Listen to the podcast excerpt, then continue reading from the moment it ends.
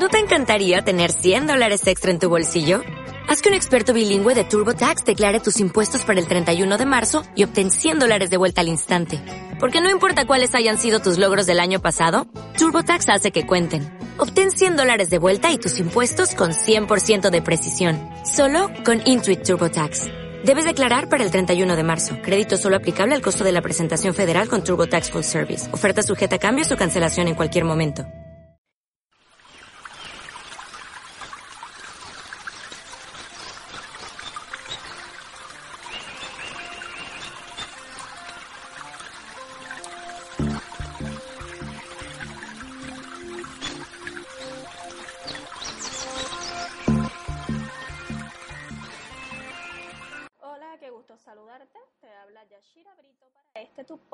De Psico Natural.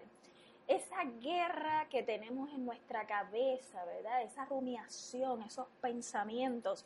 Y el mundo se encuentra en crisis, el mundo se encuentra en guerra y nos causa preocupación, nos causa incertidumbre, pero se nos olvida que una de las guerras y esas luchas que tenemos eterna está dentro de nosotros, está en nuestra mente.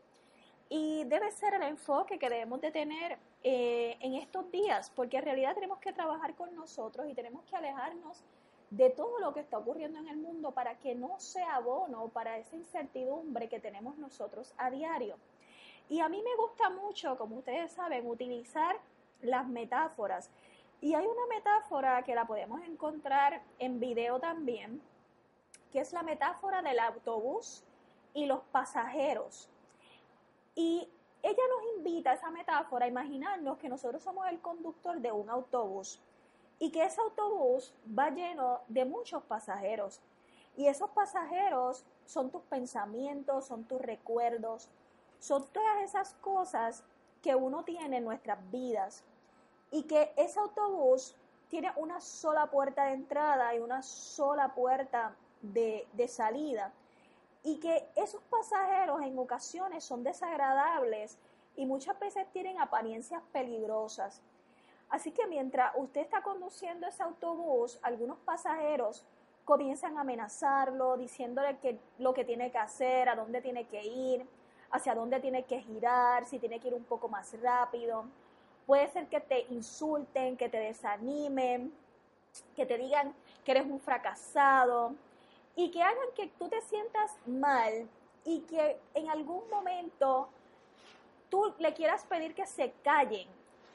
Pero algunos días esas personas no se cansan de amenazarte y a ti te gustaría echarlos del autobús, pero no puedes. Y discutes contigo mismo frente a ellos sin darse cuenta de que te está afectando y además, esos pasajeros suelen ser un poco más fuertes y tú resistes, pero quieres bajarlos de ese autobús. Así que de esta forma, para que no te molesten y no sentirte mal, tú empiezas a hacer todo lo que ellos te dicen. Vas a dirigir el autobús a donde ellos quieren que tú vayas. Eh, a lo mejor ellos te van a ordenar hacer cosas que tú no quieres hacer. Y sin darte cuenta, ellos ni siquiera tendrán que decirte que gires porque ya tú vas a estar girando hacia la izquierda para evitar que ellos te amenacen y te hagan sentir mal.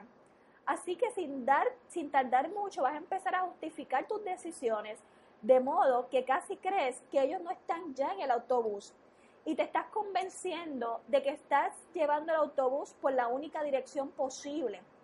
Y el poder de estos pasajeros se basa en amenazas de todo tipo. Si no lo haces, ¿verdad? Te vas a sentir mal. Y es verdad que cuando aparecen estos pasajeros, que suelen ser esos pensamientos y sentimientos negativos, parece que pueden hacer mucho daño. Y por eso tú aceptas ese trato y haces lo que te dicen. ¿Para qué? Para que te dejen tranquilo y se vayan de ese autobús donde tú estás.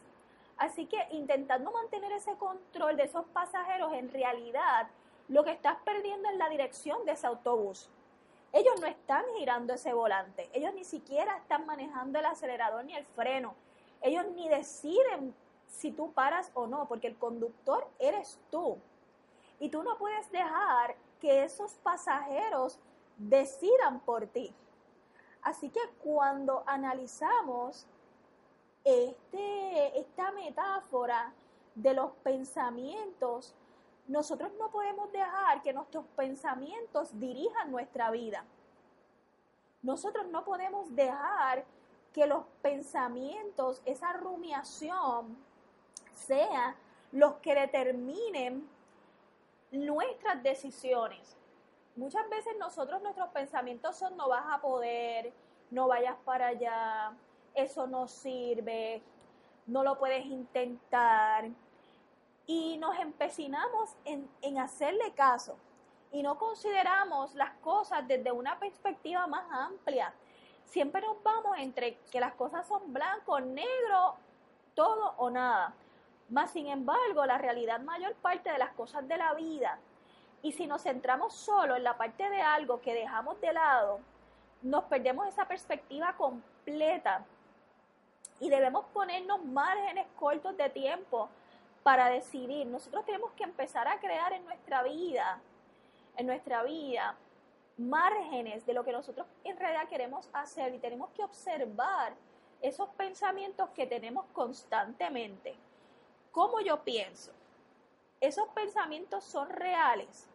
Yo tengo que empezar a reestructurar esos pensamientos. ¿Para qué? Para que esos pensamientos no me estanquen o no eviten que yo pueda progresar. Si les pongo así ejemplos como el del autobús, pregúntate cómo son esos pasajeros que tú tienes en tu mente. ¿Cómo son esos pasajeros ahora mismo?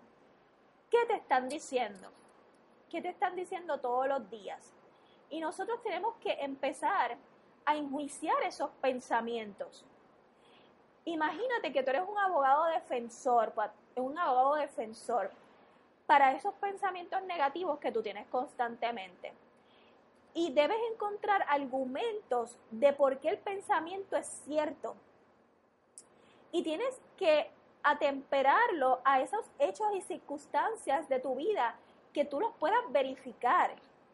Porque la interpretación y esas suposiciones no son permitidas aquí. Esos pensamientos tienen que ser reales. Esos pensamientos tienes que encararlos, tienes que verificarlos.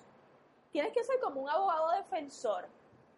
Tienes que, de cierta manera, interpretarlo basado en hechos y no en suposiciones ni en opiniones. Y luego que tú puedas hacer eso, tienes que hacer como un fiscal, debes, tienes que presentar pruebas contra ese pensamiento negativo. Al igual que en el paso anterior, tienes que tener hechos objetivos para que tú puedas, ¿qué? Encarar esa prueba de que esos pensamientos negativos son ciertos. Y debes de ser un juez dentro de este proceso, debes revisar la evidencia para poder entonces llevar un veredicto de una forma racional de esos pensamientos que tú estás llevando. Así que tú tienes que ver que esos pensamientos, encararlos con qué? Con hechos verificables, que no sean suposiciones, que no sean percepciones, que no sean opiniones. Y tienes que ajustarlos a hechos que sean objetivos, que te lleven entonces a un pensamiento racional, porque tú no puedes dejar que esos pensamientos que van en ese autobús determinen tu vida. Porque tú tienes que combatir esos pensamientos. Y para tú comenzar a combatir esos pensamientos, que muchas veces son distorsionados, debes volver al momento en que tú experimentaste una emoción que te causó quizás ansiedad. ¿Qué pensamiento es el que tienes en ese momento donde tienes un ataque de ansiedad? donde estás presentando un conflicto personal. Y tienes que comenzar a nombrar esas emociones que experimentas cada vez que tienes un pensamiento. Debes describir la situación o el suceso que te lo está provocando e identificar ese pensamiento negativo y esa distorsión. Cada vez que nosotros tenemos muchos pensamientos, esa rumiación de pensamientos, siempre que le estamos dando la razón a esos pasajeros que están en ese autobús. Nosotros empezamos a experimentar en nuestro cuerpo sensaciones y emociones desagradables. Y nosotros debemos, de cierta manera, hacer un scanning de nuestro cuerpo para ver qué efecto tienen esos pensamientos en nosotros. Porque todo pensamiento va a tener un efecto en nosotros. Así que esto es como una cadena. Yo quiero saber por qué yo me estoy sintiendo de esta manera, pues yo tengo que saber de qué manera yo estoy pensando. Si yo estoy dejando que estos pasajeros hagan conmigo lo que sea, porque ya yo me resigné, porque pienso que no los puedo bajar, porque pienso que ellos tienen el poder sobre mí, pues entonces yo voy a empezar a, manifestar, se va a empezar a manifestar en mí ese desagrado, ese disgusto, esas sensaciones negativas de incomodidad y de resignación y de frustración, porque yo no me he dado la tarea de hacer un alto e indagar y confrontar esos pensamientos con hechos que sean reales. Y ante un pensamiento habitual que sabemos que nos conduce a sufrir emociones desagradables, debo interrumpirlo inmediatamente, diciéndonos a nosotros mismos palabras como por ejemplo, basta, cancelado, stop, cuando te comiencen estos pensamientos desagradables, estos pensamientos limitantes, estos pensamientos de yo no puedo, esto no me va a salir, yo tengo que hacer un alto, porque ese pensamiento me va a llevar a sufrir unas emociones que son desagradables para mí. Pero cuando yo indago ese pensamiento, esa rumiación, ese pensamiento constante, porque yo hice una lista de todos los pensamientos que tengo a diario y me di cuenta que hay unos que son repetitivos, el no puedo, aparece muchas veces en mi vida porque lo utilizo para todo, pues ¿qué yo hago? Yo le digo, basta, yo cancelo ese pensamiento, pero yo tengo que llenar ese hueco, yo no puedo dejar ese pensamiento interrumpido, yo tengo que utilizar pensamientos positivos previamente que están preparados para qué? Para yo llenar ese hueco. Y esos pensamientos tienen que ser realistas, tienen que ser asertivos y tienen que ser constructivos, cosas buenas que te estén pasando. Tienes que adquirir habilidades que te lo, que logren que tú enfrentes con éxito esos pensamientos antes que te que, que te conduzcan a altos niveles de ansiedad, de depresión y de ira o de cólera. Así que cuando yo enjuicio esos pensamientos desde una base racional, con hechos de circunstancias, sin suposiciones, ni percepciones, ni opiniones, yo voy a hacer un alto a ese pensamiento, pero yo voy a sustituirlo por un pensamiento positivo todo el tiempo. Y esa interrupción de pensamientos actúa como un castigo o una táctica de distracción, porque va a reducir la probabilidad de que reaparezca ese mismo pensamiento otra vez. Así que tú vas a que a trabajar con esas emociones negativas antes de que vuelvan a surgir. Cada vez que tú veas que tú vas a utilizar el no puedo, tú vas a parar y tú vas a decir, ¿por qué yo no puedo? Y tú lo vas a encarar y tú vas a llegar a una conclusión objetiva, basada en pruebas. En realidad, yo no puedo, yo estoy seguro de eso, porque nosotros de cierta manera utilizamos a diario pensamientos. Hay un, hay un patrón de percepciones, de creencias irracionales. Y cuando nosotros logramos observar nuestros pensamientos y esas distorsiones, vamos transformando nuestra ansiedad, ya que nos vamos liberando de que de esas percepciones y de esas, esas creencias irracionales. Y una de las distorsiones y creencias es esas exigencias que tenemos y ese perfeccionismo, como que tengo que gustarle a todos, los demás deben actuar bien conmigo, la vida debería ser un poco más fácil. Y nosotros no podemos exigir tanto, porque el resultado es que, nos vamos a frustrar, nos vamos a deprimir, vamos a estar irritados con nosotros mismos. Y otras veces estamos con estos pensamientos que son catastróficos. Y eso suele pasar mucho en el pánico, eso suele pasar mucho con la ansiedad. Por ejemplo, un pequeño dolor de cabeza, nos vamos bien catastróficos, estamos pensando que tenemos un tumor, que tenemos un cáncer. Y nosotros debemos de reflexionar y realizar una evaluación honesta de si en realidad son situaciones peligrosas y tratar de que objetivamente y analizar de forma auténtica la probabilidad de que esa catástrofe ocurra. ¿Qué probabilidades hay de que ese dolor de cabeza sea ese significado que yo le estoy dando? Y ahí es que yo voy a utilizar el stop. Y voy a buscar que un pensamiento para suplantar ese, ese, pensamiento catastrófico. También tenemos los pensamientos de negación, que es esta debilidad, el, el, empezar a negar nuestras situaciones, no me importa, me da igual, no está ocurriendo nada. Y empezamos a qué? A negar nuestras emociones, cómo me siento, de qué manera esa situación en realidad me está afectando a mí. Y empezamos a qué? A negar esos problemas, cuando en realidad debemos de aceptarlo y actuar y afrontarlo para poder superarlo, más allá de negarlo. También llegamos al extremo de generalizarlo todo. Como por ejemplo, nadie me quiere, nunca voy a poder, siempre pasa esto, jamás, todo o ninguno. Y tú tienes que ahí utilizar el pensamiento de abogado o de fiscal o de juez. ¿Cómo? ¿De verdad creo que te ocurre una vez siempre? Eso que estás diciendo te ocurre siempre. ¿Tú estás seguro que nadie o que todo el mundo te vio? Y tú encaras eso y te contestas esa pregunta y tú te vas a dar cuenta que muchas veces estamos generalizándolo. Creemos que podemos leer los pensamientos de las demás personas nada más por el no verbal, ah, esa persona está pensando esto de mí.